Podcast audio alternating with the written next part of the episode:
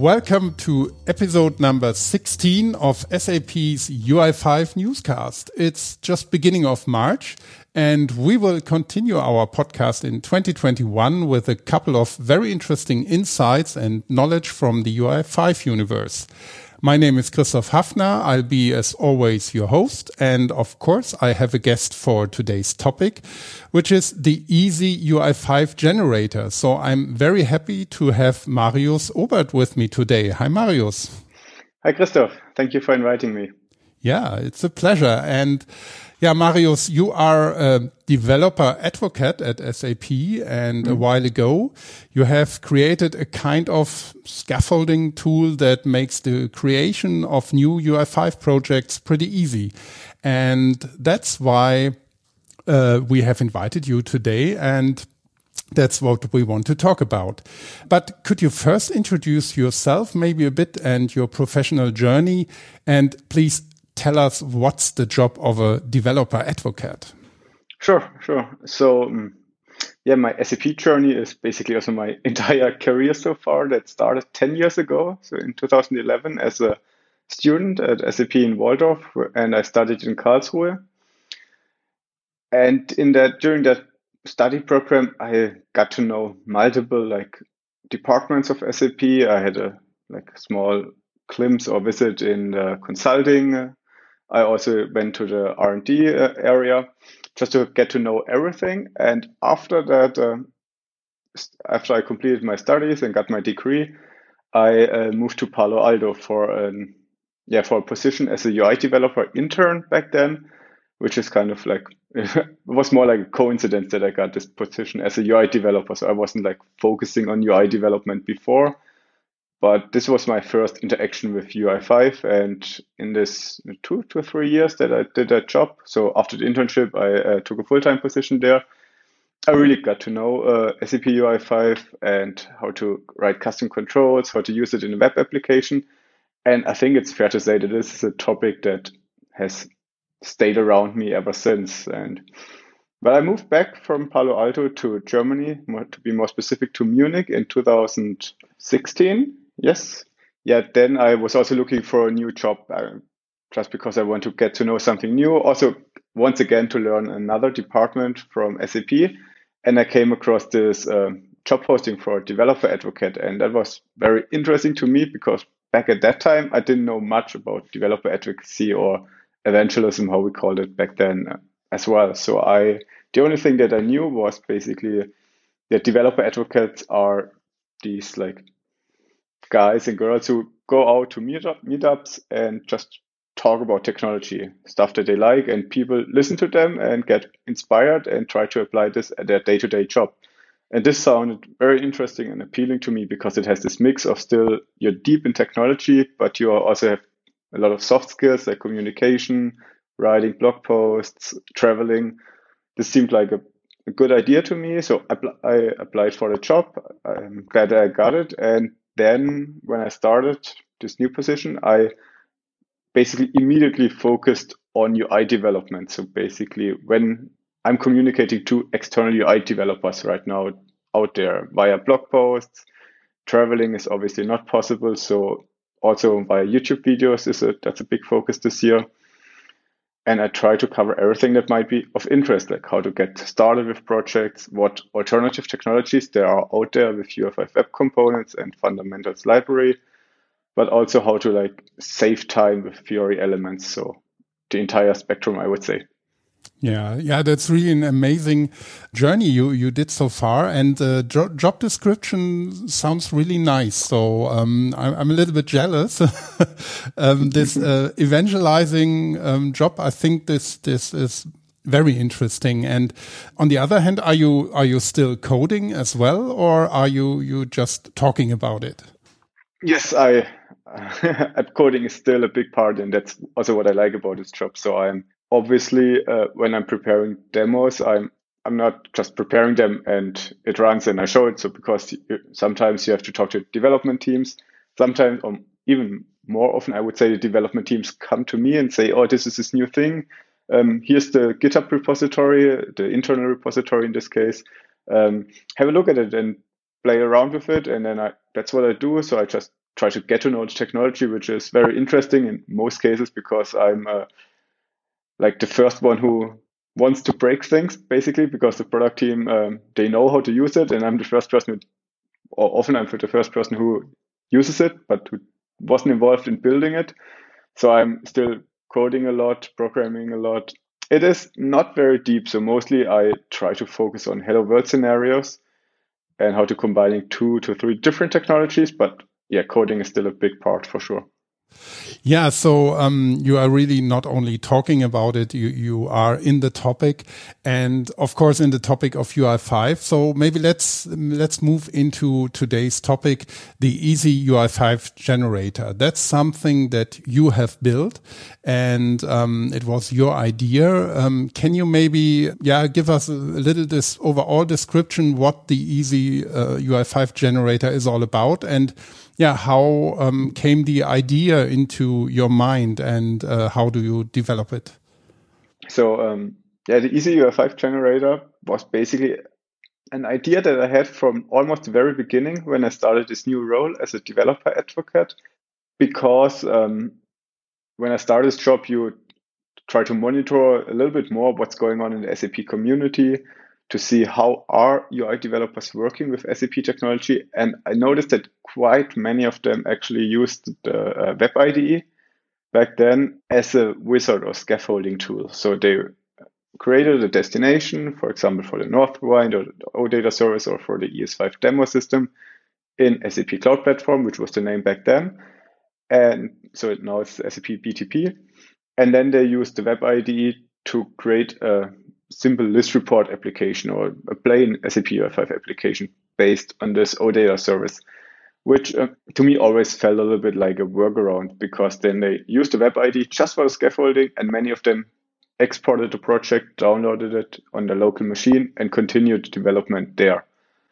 So I thought, uh, I mean, this doesn't seem like the best use of time and also you still have to then remove some files manually. So I thought there's a better way to do it. And that's why I just looked around what's available in the open source world. So there was this uh, create React app for React applications that makes it super easy to create a new application. So you just execute a command and then you have the application there that you could start modify and or you just execute a second command and then the application runs locally. And this was my motivation to build something similar for ECU uh, for uh, SAP UI5. So I also did a little bit more research how to build such a tool. I came along this Yeoman generator, a scaffolding tool that makes it very easy to build. Mm-hmm. Uh, but that's just like that sorry for interrupting. Uh, just to explain it, the Yeoman uh, generator is not an SAP tool or part of of UI5. Good question. That's that's something different, right?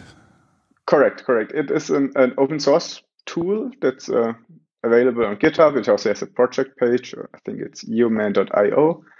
And um, it's a tool that supports you with tasks that you might want to complete when you write your own generator. So it has this uh, embedded JavaScript uh, support syntax. So you can write a, a template, how your UI5 application or any application should look like, and you can add placeholder in the text and then you could, uh, Yeoman allows you to ask questions when the generator is executed. A typical question would be, what is the name of this application?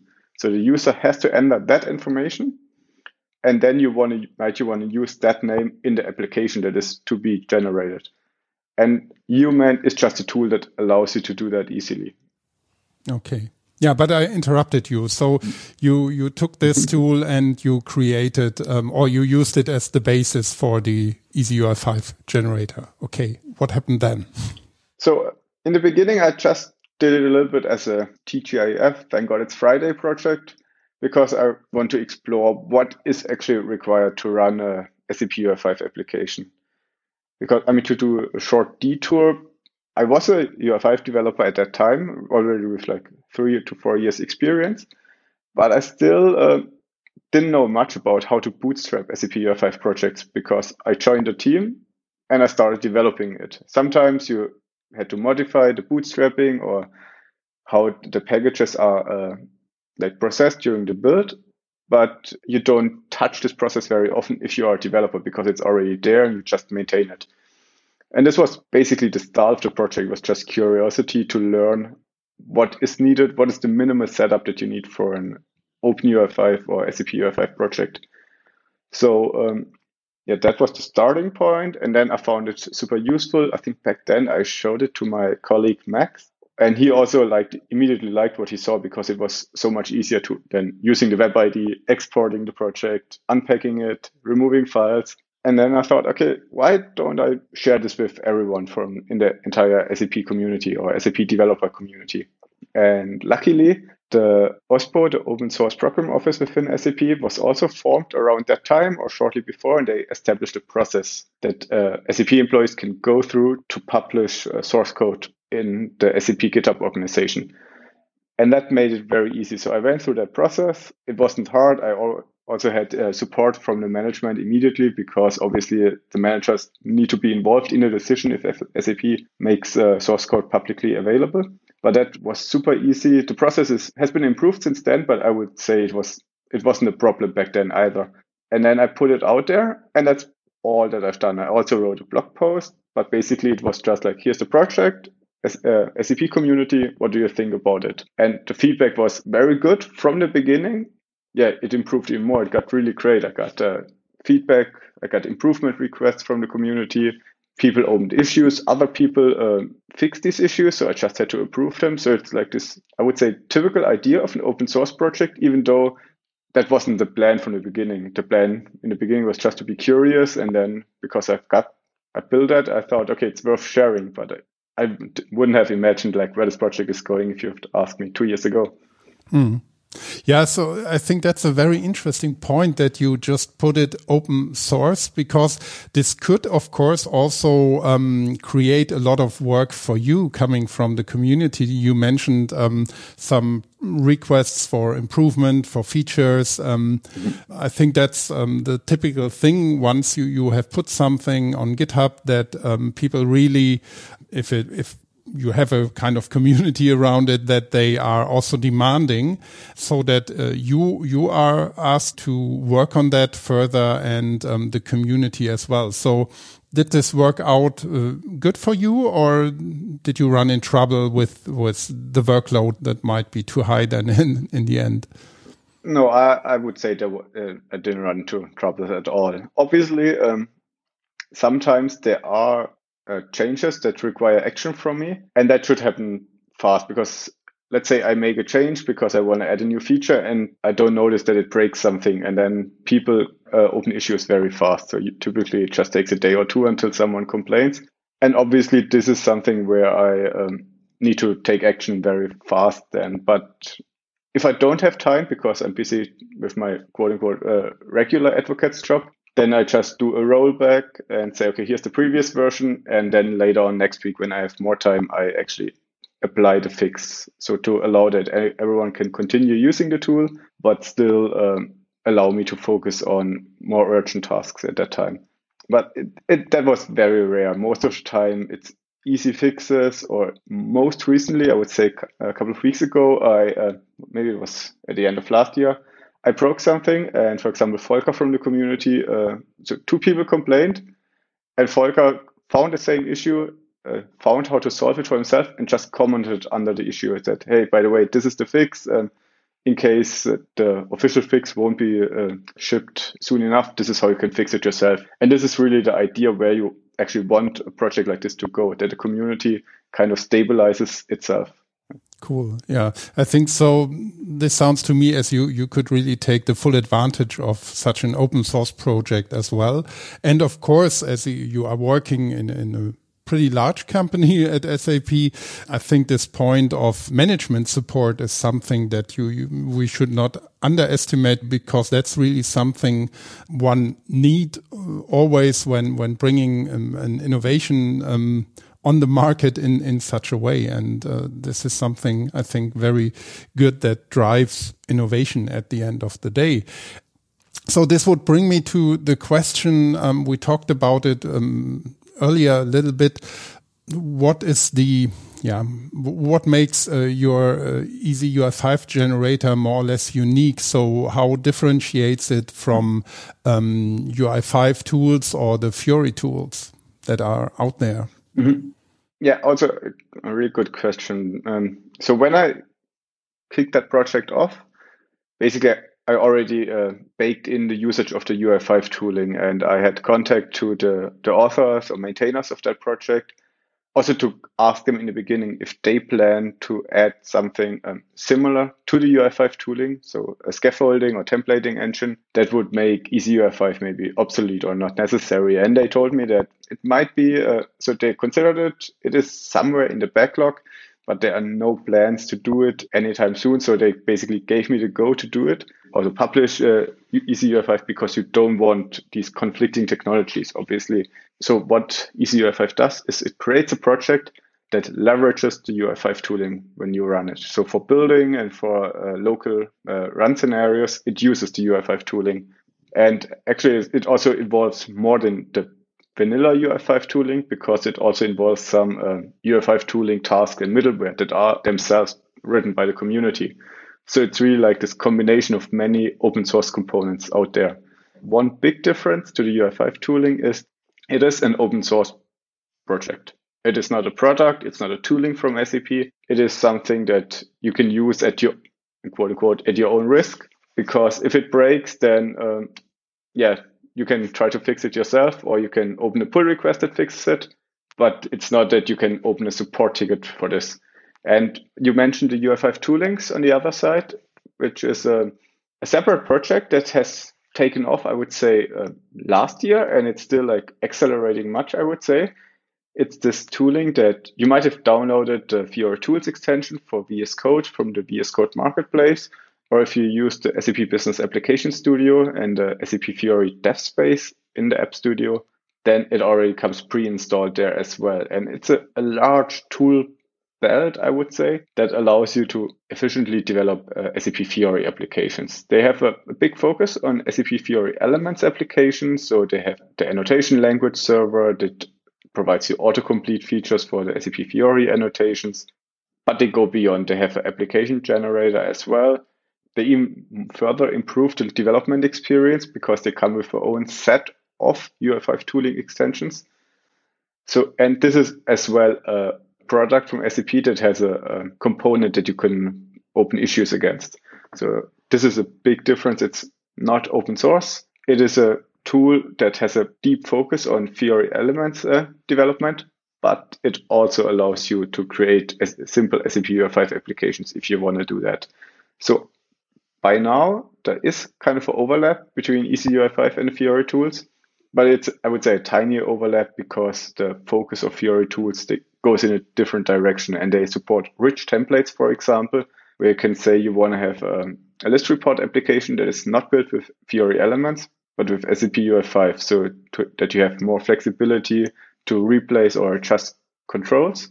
And this is something that I didn't want to do with EasyUI5 from the beginning. I said, okay, here's a basic application that is generated with some features around it, but I don't want to go in this direction with of complex templates because this will make it very hard to maintain and you need a dedicated team for that. And I'm glad the Fiori tools are around and that they can tackle this job. Mm -hmm. Yeah, so I understand you that way that there are different tools and methods to start your own yeah, SAP UI project, um, being it in the direction of Fiori or um, UI5 in general. And um, there is an overlap, but you can also pick and choose from, from different approaches maybe going a little bit more concrete into um, your tool that you provided, have you maybe some concrete use cases? You, you mentioned before um, that you, for example, as a developer, you went into a new project and um, the project is running and you, you have development tasks inside the project, but um, you do not start a, a new one. But um, there are, of course, other cases where this is required. Could you maybe outline um, a few of them? Sure. So um, it's all about scaffolding, but it has different support for different target deployments. So, for example, let's say you want to have an SAP UI5 application that you just want to run locally and maybe integrate in a Tomcat or Apache to a web server. You could do that with EasyUI5, but if you want to deploy this web application to an ABAP system, basically it asks you in the uh, scaffolding step, where do you want to deploy to? And you can select ABAP, and then it will make it very easy for you to deploy this UI5 application to ABAP.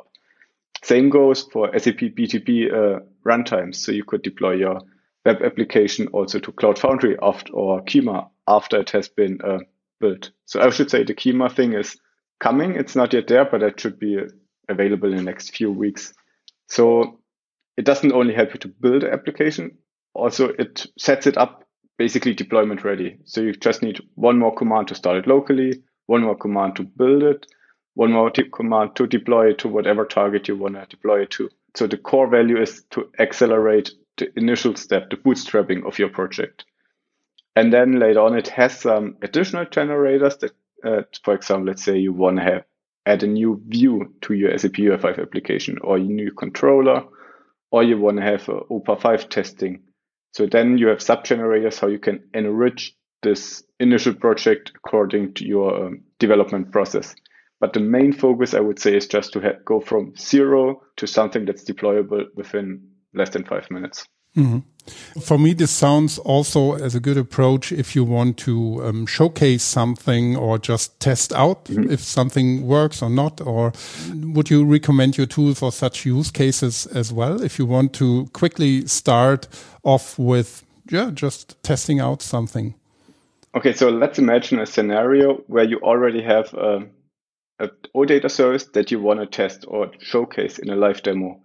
So what you could do in this live demo that you prepare the destination in the SAP BTP cockpit so that it's ready to consume. And then you could use EasyUI5 to create a new project from the scratch, no coding, uh, no custom coding there and yet. You could just open the main view and manually type in like five to six lines of code to add a list control, to add the list binding, and the template for the list item. This it's not, a, as I said, five to six lines of code. If you know them by heart, just enter them. If you don't know them, you can also have a look at the sample explorer of the SAP UI5 website and copy and paste it from there. And as the project is already set up for you, so it has this uh, configuration to the destination service, to the app router, to the XSUAA, you can just with one additional command deploy this application to SAP BTP and it's already connected there. It knows how to consume the destination. And what you have is a web application that displays, let's say, your business partners or whatever OData service you prepared ahead of time. And such a demo could be done in, yeah, five to 10 minutes easily. Cool. So this, yeah, sounds to me already, as said before, a little bit like rapid prototyping. So it really uh, seems to make the life of a developer who wants to just start a new project or a test run um, really easy as you are now the original developer of this tool and you, you um, of course uh, have the, the, full overview of what's going on, do you have a, some, maybe some concrete tips or do's and don'ts for developers who want to make use of the easy UI5 generator? Sure. I mean, my tip is just try it, just test it. Um, it is super easy to test. I think we can also link a tutorial that explains all the steps in details. Uh, later on when we publish this podcast. But it is really as easy as installing Yeoman, so the base scaffolding tool, and the NPM package that is called generator-easy-ui5. And with that, you're already set. So you just need to enter uh, yo space easy-ui5, and then you invoke the generator. You will see that it doesn't ask you a lot of questions, just some basic questions like what's the name of this application? What's the name of the namespace that you want to use in this application. And then you have the application and you can, with one additional command, deploy it to uh, any target system that you want to, that you prefer. And if you like it, awesome. If you don't like it, um, yeah, check out SAP Fiori tools because probably then you are looking for something more sophisticated that goes a little bit deeper. But if you like it and you just have like one or two um, things that bother you a little bit, open an issue or even better open a pull request and just suggest the improve uh, the improvement that you prefer. And maybe that's a great idea and it will be approved and like hundreds of people will benefit from it. Mm-hmm. So the entry barrier is really low, I would say. Yeah, that, that's maybe a, very good hint again, um, really to uh, encourage people to participate and to bring in their own knowledge as this is the advantage of open source, of course. Okay, we have now learned um, what the UI5 generator is, um, where the idea came from. Um, we discussed some use cases and how it differentiates from other tool approaches. And now if I'm as a developer, I'm really curious about it. Where do I start? How can I get this tool? And um, finally, also where can I learn more? You already mentioned some sources, but maybe we, we can summarize this uh, at the end uh, once again. Okay, uh, I would say uh, maybe a couple of numbers for people who haven't used it so far at the end. So it is an open source project with um, 33 uh, issues where opened over the lifetime of the last of this project in the last two years, of which uh, 29 are closed. There were 26 uh, pull requests from external people, and external in the sense of not from me. So they might be SAP employees, but it wasn't me or friends who I uh, asked to do this. And the project really grew much. So um, currently, I think we have 1,000 downloads per week from NPM. And I think this bike so far was two and a half thousand downloads. So it's it's really a project that I would say is beyond what I imagined when I had this first idea like two two and a half years ago. And I'm yeah I'm super glad the project is still around and it's so well accepted by the community and that it even like uh, yeah got me the invitation to this podcast. Cool. And uh, you also created some knowledge around it. You mentioned, for example, um, a, a, blog post. So where can people in general learn about it rather before um, yeah. trying or afterwards?